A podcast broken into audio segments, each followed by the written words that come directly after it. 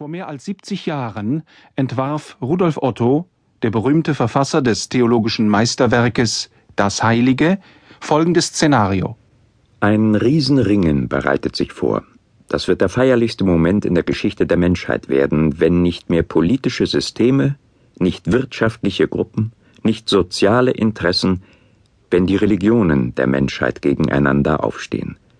Und wenn zuletzt der Kampf den hohen Stil erreichen wird, wo endlich Geist auf Geist, Ideal auf Ideal, Erlebnis auf Erlebnis trifft, wo jeder ohne Hülle sagen muss, was er tiefstes, was er echtes hat und ob er etwas hat. Unsere Welt ist spürbar kleiner geworden. Ost ist Ost und West ist West, nie werden die beiden einander nahe kommen. So formulierte noch Rudyard Kipling. Doch der Literaturnobelpreisträger und Dschungelbuchautor hat sich geirrt. Weltweit und vor Ort prallen die Religionen zum Teil hart aufeinander. Der katholische Religionswissenschaftler Richard Friedli aus Fribourg hat zutreffend von kultureller Zirkulation gesprochen. Um anderen Religionen zu begegnen, braucht man heute nicht mehr in ferne Länder zu reisen. Istanbul liegt nicht länger nur in der Türkei, sondern mitten unter uns. In Berlin-Kreuzberg, in Köln-Nippes oder Stuttgart. Der numinose Urlaut Om Mani Padme Hum, Om, Juwel im Lotos, ertönt dumpf sonor nicht nur in chinesischen oder tibetischen Klöstern, sondern auch in der Eifel oder im Sauerland. Islam und Buddhismus, Judentum und Hinduismus, diese großen Weltreligionen spielen in den letzten Jahrzehnten zunehmend eine wichtigere Rolle.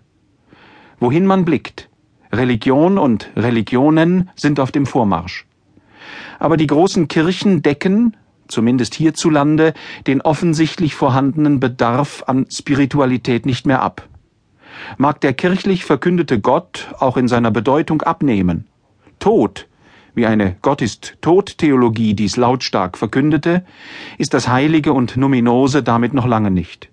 Im Gegenteil, wie sehr Gott lebt, zeigt schon ein flüchtiger Blick in die religiöse Zeitgeschichte. Im säkularisierten Japan etwa sind nach dem Zweiten Weltkrieg hunderte neuer Religionsgemeinschaften entstanden. Der Hellenismus unserer Tage hat es mit sich gebracht, dass immer mehr Zeitgenossen ungenierter als wohl je zuvor, in fremde religiöse Welten eintauchen.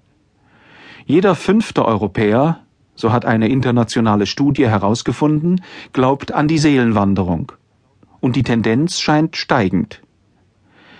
Religiöser Pluralismus ist ein Faktum. Theologisch kann man freilich auf unterschiedliche Weise damit umgehen. Wer theologisch kleinkariert daherkommt, die Welt also nur vom eigenen Kirchturm aus betrachtet und Theologie weiterhin so treibt, als gäbe es andere Religionen nicht, der hat ganz sicher die Zeichen der Zeit verpasst. Nicht weniger zukunftsverschlossen ist eine Wagenburg-Theologie, auch wenn sie sich noch so trutzig gibt. Aus Angst vor zu viel Öffnung macht man die Schotten dicht und behauptet unbeirrbar weiter seine exklusive Absolutheit. Globale, weltweite Theologie dagegen macht ernst mit dem christlichen Monotheismus.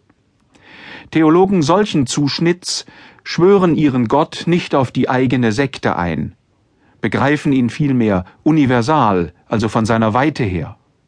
Globale Theologie setzt sich ganz bewusst in Beziehung zu allen übrigen Religionen und Weltanschauungen.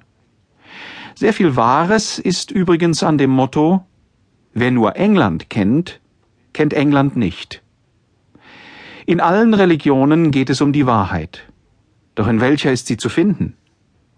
Gibt es nur eine wahre Religion, so dass alle anderen falsch sind? Oder haben alle Religionen, mehr oder weniger, Anteile an der einen Wahrheit?